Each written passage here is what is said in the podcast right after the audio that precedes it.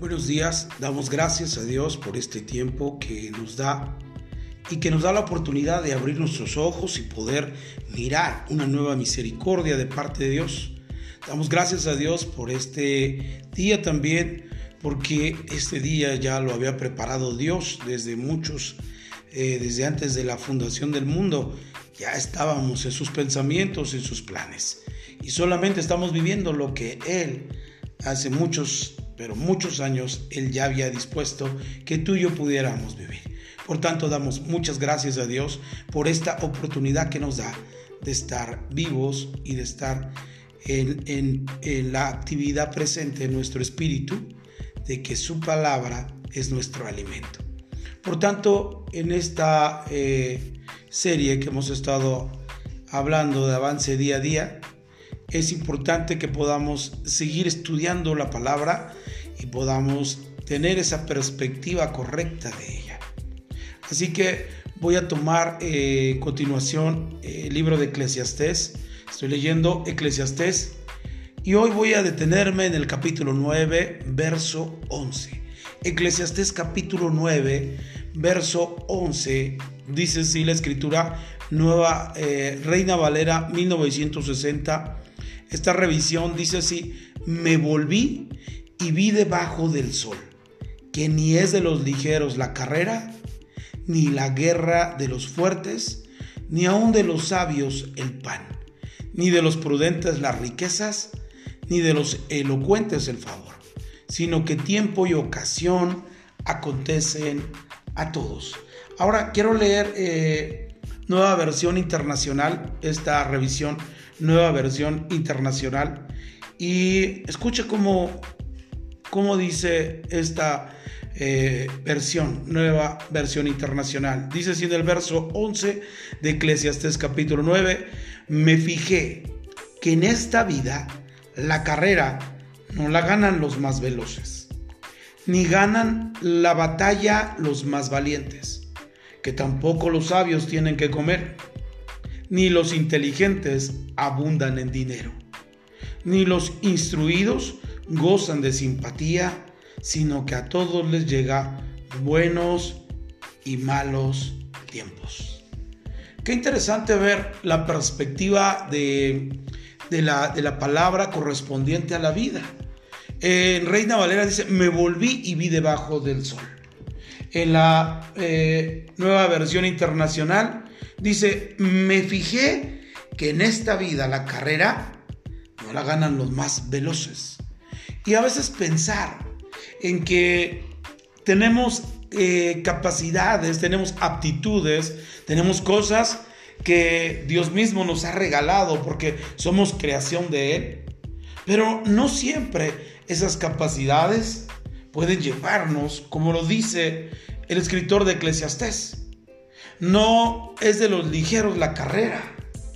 Eh, me fijé en esta vida. La carrera no la ganan los más veloces.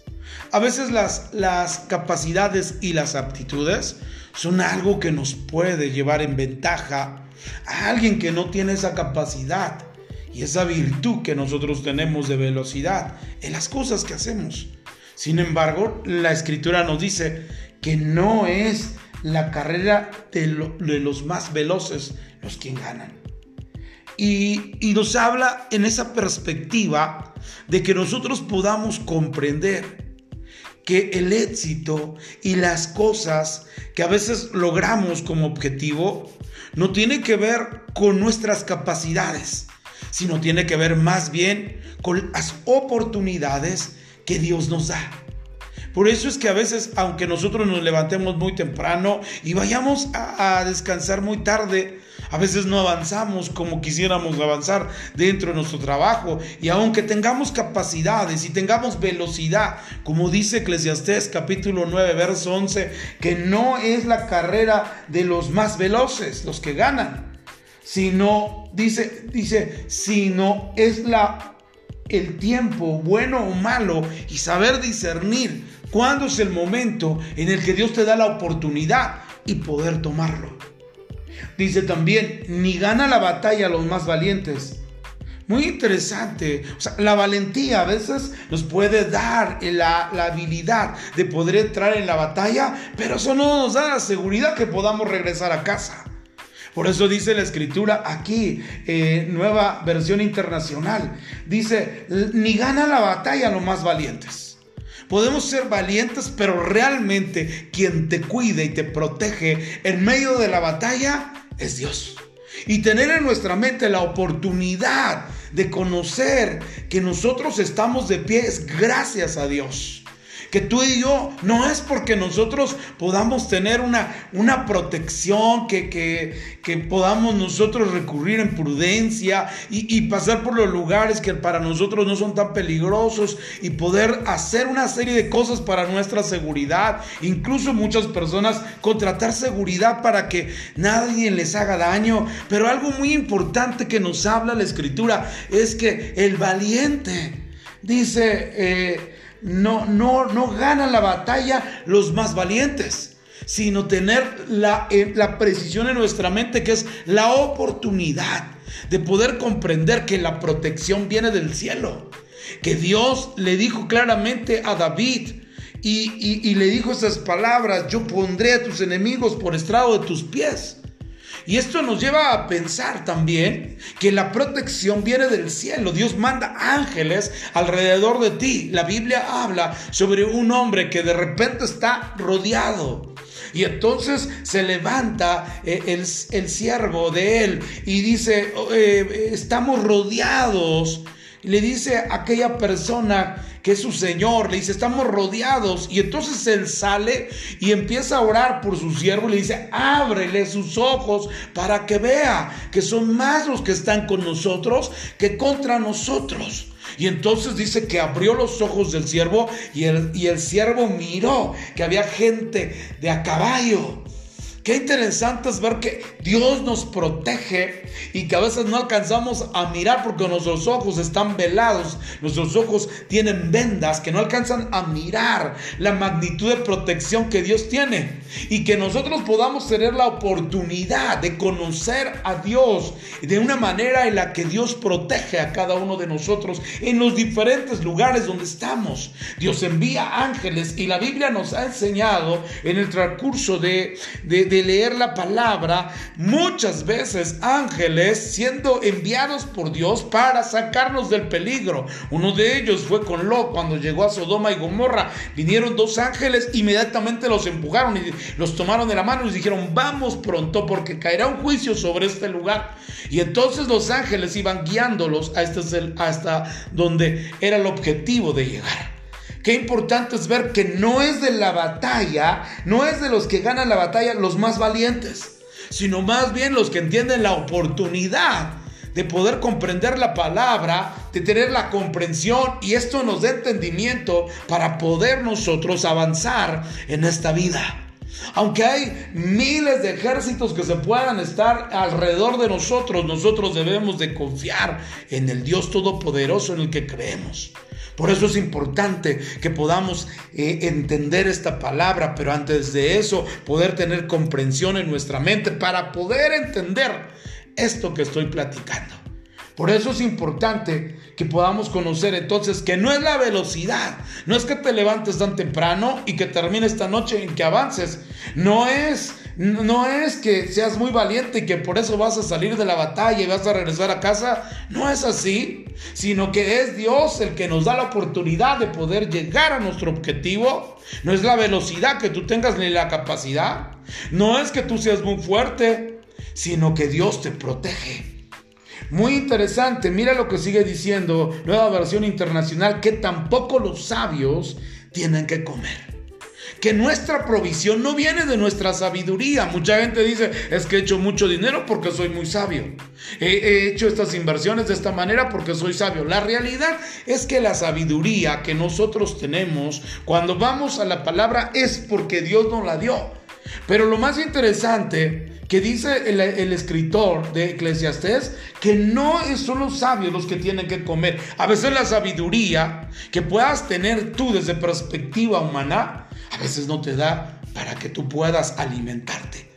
Pero lo más interesante es que nosotros podamos confiar en la palabra y hay una palabra poderosa que dice, no he visto justo desamparado ni su simiente que mendigue pan. Por eso es importante que nosotros confiemos en la palabra de Dios. Nosotros no podemos vivir en una vida de mendigar, porque somos unos hijos de Dios. El, espíritu de pobreza para que nosotros mendiguemos es precisamente un espíritu de orfandad o un espíritu de los que no están donde deberían de estar. Como el hijo pródigo se va a ese lugar para gastarse toda eh, eh, su herencia y dice que cuando él se gasta todo y le falta, dice que él estaba deseando comer comida de cerdos, algarrobas. Y entonces eh, volvió en sí, eso es el sentido de la comprensión. Y, él, él tuvo el sentido de comprensión, volvió en sí y dijo, en la casa de mi padre mucho alimento hay, ¿qué estoy haciendo aquí? Y entonces entendió que debería de regresar. Por eso es muy importante que cada uno de nosotros podamos comprender que no es la sabiduría lo que nos da de comer, sino más bien es la comprensión que Dios no quiere que tú y yo mendiguemos porque su palabra claramente lo dice, no he visto justo desamparado. Es decir, que Dios nos ha justificado a través de Cristo y ahora delante de Dios somos justos. Y esto nos habla entonces que no es por la sabiduría, sino por el sacrificio que Cristo hizo por nosotros en la cruz, que nos ha justificado y que ahora tenemos ese pan, no por sabiduría, sino por la gracia de Dios de enviar a su Hijo para morir por nosotros. Por eso es importante que nosotros podamos comprender la palabra para que se active el entendimiento y podamos nosotros eh, activarnos en la perspectiva de la practicidad. Es muy interesante lo que sigue diciendo, ni los inteligentes abundan en dinero.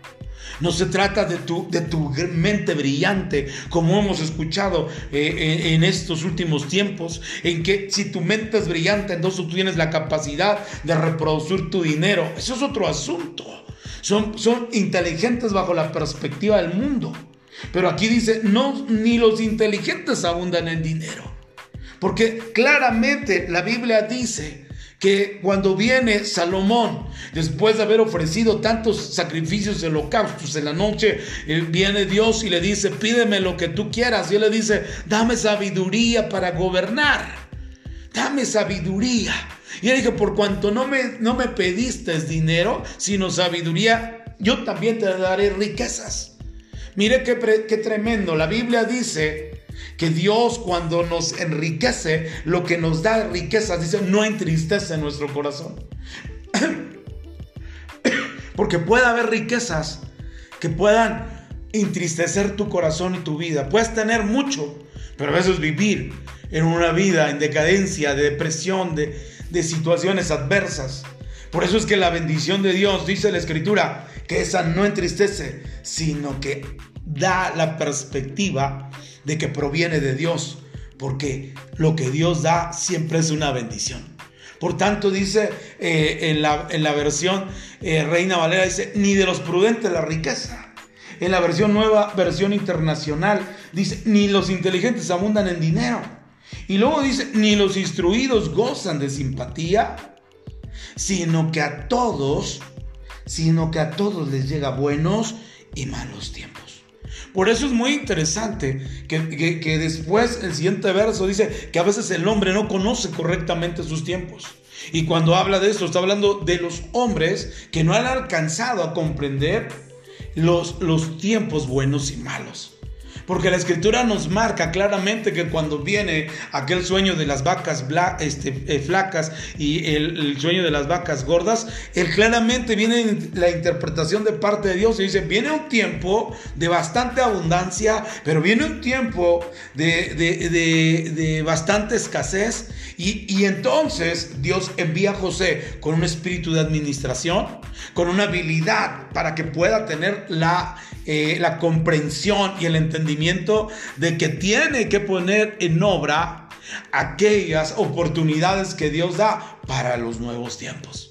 Y por eso termina diciendo, sino que a todos les llega buenos y malos tiempos.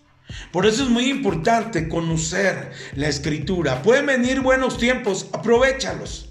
Pueden venir eh, excelentes tiempos. Ten el sentido de la comprensión y ten la habilidad de poder vivir en esos buenos tiempos.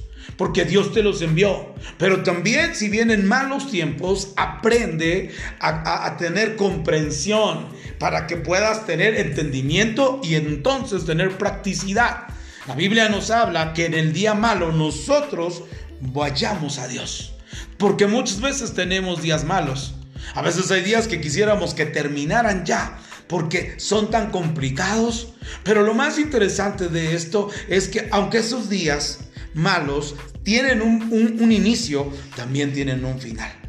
Y eso es lo que tú y yo tenemos que aprender. Como dice Eclesiastés en esta última último párrafo, sino que todos debemos de entender que llegan buenos y malos tiempos. Por tanto, comprender esta perspectiva que mientras estamos en tiempos buenos, aprovechemos y administremos todo lo que Dios ha dado a nuestra vida. Porque cuando vengan tiempos malos, tendremos que cobijarnos delante de Dios y poder sentir, como dice el Salmo 91, el que habita al abrigo del Altísimo morará bajo la sombra del Omnipotente. Diré yo a Jehová, esperanza mía, castillo mío, mi Dios, en ti confiaré. Y Él, Él me librará del lazo del cazador, de la peste destruidora, y nos habla sobre el sentido de su cobertura sobre nuestra vida. Así que puede venir días malos, pero acuérdate del Salmo 91, que Dios ah, está alrededor de ti, que su abrigo te cobija, su cobertura está sobre ti. Pero cuando vienen tiempos buenos, glorifícale también a Dios con todo tu corazón, porque Él ha permitido buenos y malos tiempos. Por tanto, sean oportunidades las que se presentan delante de ti y nosotros seamos sabios en la perspectiva del cielo, con la actividad de que es Dios el que nos presenta buenos y malos tiempos y aprendamos de que cada uno de ellos vamos a tener comprensión, entendimiento y una buena y correcta practicidad. Vamos a hacer una oración, Señor. Gracias por esta bella mañana, por tu amor, por tu gracia que no para. Sigue estando con nosotros, nunca nos dejas. Gracias por esta palabra que nos hablas de tiempos buenos, de tiempos malos, que nos hablas que no es de los ligeros la carrera, ni la guerra de los fuertes, ni de los sabios el pan, ni de los prudentes la riqueza, ni de los elocuentes el favor, sino que tiempo y ocasión acontecen a todos. Y como dice Señor Jesús, esa palabra en una forma de entendimiento, sino que a todos les llega buenos y malos tiempos. Señor, gracias por darnos esta palabra y darnos un enfoque correcto de tu palabra. Gracias en el nombre de Jesús. Amén. Amén. Que Dios les bendiga, que tengan un excelente fin de semana. Hasta luego.